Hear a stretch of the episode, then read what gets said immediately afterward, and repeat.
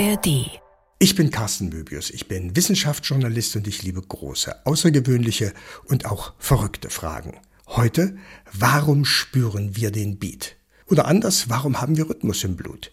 Das war immer eine der großen Fragen, die ich mir beim Musikhören gestellt habe, vor allem wenn meine Jack Russell Hündin Lola dabei war. Gott hab sie selig, die lebt leider nicht mehr.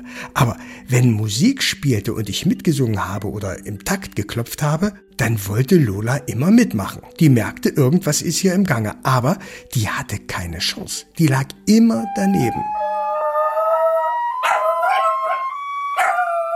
Die hat offenbar den Rhythmus nicht erkannt. Die hat einfach nur rumgejault oder lag komplett daneben, wenn sie mit dem Schwanz gewedelt hat. Das zeigte, dass da überhaupt kein Rhythmusgefühl vorhanden war oder dass sie die Musik gar nicht verstanden hat oder anders verstanden hat als wir. Da stand also immer die Frage im Raum, wieso können wir das fast alle und Lola kann das nicht. MDR Wissen. Die großen Fragen in zehn Minuten. Der Podcast, der die Welt erklärt. Tatsächlich gibt es nur ganz wenige Menschen, die kein Rhythmusgefühl haben, die also selbst den einfachsten Beat nicht halten können. Beat Deafness nennt sich das, also auf Deutsch Schlagtaubheit. Etwa drei Prozent aller Menschen sind schlagtaub. Alle anderen besitzen zumindest ein elementares Rhythmusgefühl. Und das hilft zum Beispiel, wie gehört, im Fußballstadion, in der Fanmeile, selbst wenn Alkohol fließt und die Gefühle kochen. Wir müssen gar nicht darauf achten, das passiert automatisch. Ich bin beispielsweise so der, der typische Sänger in der Badewanne oder unter der Dusche. Ich wippe schon mal mit dem gestreckten Zeigefinger. Meine Kinder amüsieren sich da immer, wenn ich einen geilen Groove höre. Ich bin so der Fingerdancer, sagen die immer. Ich habe offenbar einen tiefen Drang, den Beat mitzumachen, mich zu synchronisieren. Und so wie mir geht's fast allen. Dieser Hang, uns zu dem Takt von Musik zu bewegen und da auch Spaß dran zu haben, der ist ganz tief in uns Menschen verwurzelt. Das hier ist Stefan Kölsch. Der ist Musikpsychologe und Neurowissenschaftler. Und der sagt, das Gefühl für Beat und Rhythmen das wird uns in die Wiege gelegt. Also es gibt Studien, die bei Kleinkindern, die wenige Monate alt waren, gezeigt haben, dass wenn die Musik hören, die dazu tendieren, sich zu bewegen und zwar im Takt der Musik zu bewegen. Und besonders, wenn ihnen das gelingt, sich im Takt zur Musik zu bewegen, lächeln sie mehr, haben also mehr Spaß daran. Rhythmusgefühl ist uns, zumindest ist das unsere feste Überzeugung, ist uns angeboren. Das liegt in den Genen. Und nicht nur das. Wenn man in die Gene schaut, dann gibt es offenbar Sequenzen, an denen man erkennen kann, wie gut jemand den Rhythmus im Blut hat. Ob jemand beispielsweise ein guter Schlagzeuger wäre, das ist aus unserer DNA erkennbar. Ich habe zwar noch keinen DNA-Test auf Rhythmustauglichkeit gemacht, aber ich bin mir sicher, der wäre bei mir nicht so der Brüller. Aber wovon reden wir jetzt eigentlich? Was ist eigentlich Beat? Was ist Rhythmus? Es geht ganz theoretisch um akustische Signale in einem gleichen zeitlichen Abstand. Mehr ist es nicht. Unser Herzschlag ist ein Beispiel dafür. Wenn wir von Beats sprechen, dann meinen wir aber meistens Musik. Und jetzt ist die Frage, wieso sind wir in der Lage, im Gegensatz zu Hunden, zu meiner Lola beispielsweise, solche akustischen Strukturen zu erkennen und wahrzunehmen? Und warum setzen wir die automatisch in Bewegung um? Dafür gibt es in der Tat ein Netzwerk im Gehirn. Das ist auch relativ gut erforscht. Dazu gehören die sogenannten Basalganglien und sogenannter prämotorischer Kortex und das Kleinhirn eine Reihe von Strukturen, die dort zusammenarbeiten und die feuern sozusagen gemeinsam im Konzert, wenn sie so wollen, zu einem Beat, wenn sie einen Beat wahrnehmen. Das sind die Teile im Gehirn, sagt Kölsch, die auch für Bewegungen zuständig sind. Und damit haben wir schon einen Anhaltspunkt, warum Tanzen, Klatschen, Fingerwippen automatisch mit Rhythmus zu tun haben. Warum wir bei bestimmten Beats einfach loszucken müssen. Es ist so, als würden akustische Signale, also Beats, an unseren Nervenbahnen zupfen wie Finger an den Seiten einer Gitarre. Aber So schön dieses Bild auch sein mag. In unserem Kopf zupft gar nichts. Wir spüren keine Schwingungen in unserem Kopf, wenn wir Musik hören oder andere rhythmische Geräusche.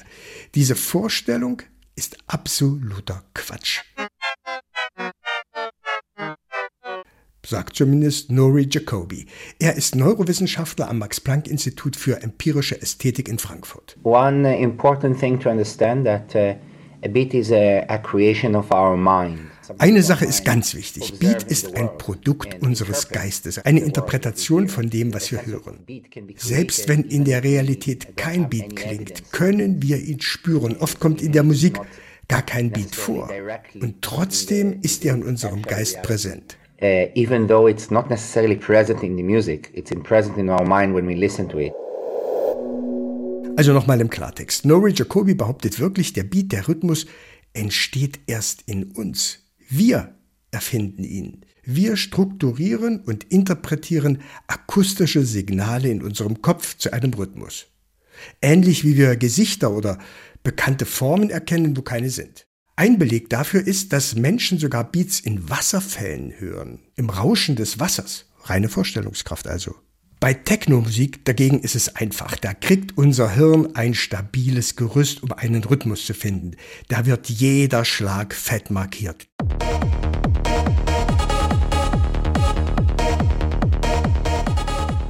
Und jetzt steht die Frage, wie unser Hirn sich so einen Rhythmus, so einen Beat zusammenreimt. Was passiert, damit unser Hirn uns ein Ergebnis präsentieren kann und sagt, ich höre einen Beat? Bei dieser Frage beißt sich im Moment die Neurowissenschaft noch die Zähne aus.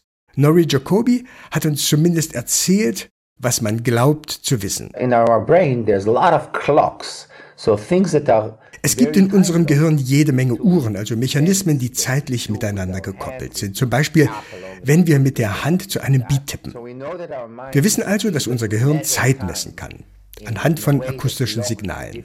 Aber da ist ja noch keine Beat-Wahrnehmung. Denn um einen Beat wahrzunehmen, müssen wir vorhersagen, dass die Zeitabstände immer die gleichen bleiben.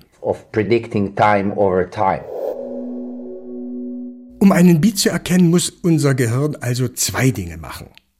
Erstens Abstände zwischen den Schlägen messen und zweitens eine Aussage über die Zukunft treffen, also den Beat weiterdenken, obwohl er noch gar nicht stattgefunden hat. Musiker haben dafür ein Hilfsmittel, kennen wir alle, ein Metronom.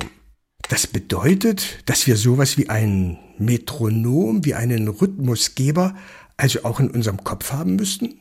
In our mind, there's a lot of oscillatory activity. These are like metronomes in our brain. In unserem Gehirn gibt es viele Aktivitäten, bei denen es oszilliert. Hervorgerufen wird es durch eine Menge von Neuronen, die pulsieren. Und diese Oszillationen sind sozusagen die Metronome in unserem Kopf. Vermutlich arbeiten sie zusammen mit dem gerade erwähnten Uhrenmechanismus. Aber ob und wie diese Mechanismen interagieren, das ist noch nicht ausreichend untersucht. Wir wissen, dass es die Mechanismen gibt, aber wir wissen nicht, wie dadurch ein Gefühl für Beat, Rhythmus oder ein Metrum entsteht. Generate the, the sensation of beat, or rhythm, meter and so on.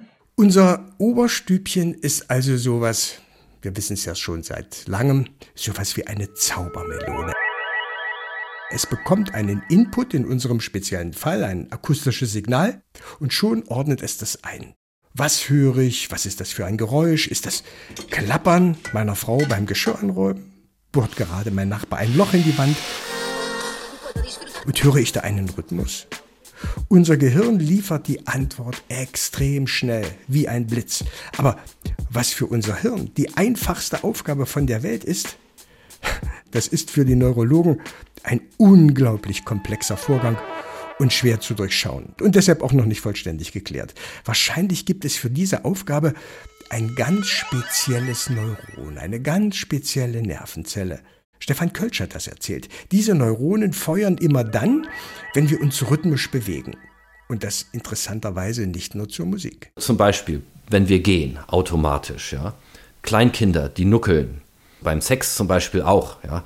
Gibt es äh, rhythmische Bewegungen, die von diesen Neuronen organisiert werden. Ja. Und das kann eben auch Tanzbewegungen einschließen. Also wenn wir zum Beispiel erstmal in so einem Groove drin sind und in einem bestimmten Tanzbewegungsmuster, dann können diese Neurone dazu beitragen, dieses Muster aufrechtzuerhalten. Und weil diese Neurone durch Musik in, sozusagen in Schwung gebracht werden können, können sie dann auch nochmal dazu beitragen, dass wir tatsächlich diese Tanzbewegung dann auch äh, aufrechterhalten. Stefan Kölsch hat dieser speziellen Nervenzelle, diesem speziellen Neuron, falls es das tatsächlich geben sollte, einen schönen Namen gegeben. Marionettenneuron. Weil es brav immer wieder dasselbe macht, ohne dass es dafür ein Kommando aus der Schaltzentrale braucht. Und jetzt steht tatsächlich die Frage, warum spüren wir den Beat? Und unser Hund beispielsweise nicht. Auf diese Frage haben wir noch keine klare Antwort. Und noch nicht mal darauf, was da genau in unserem Kopf abläuft. Die großen Fragen in zehn Minuten. Ein MDR Wissen Podcast von und mit Carsten Möbius.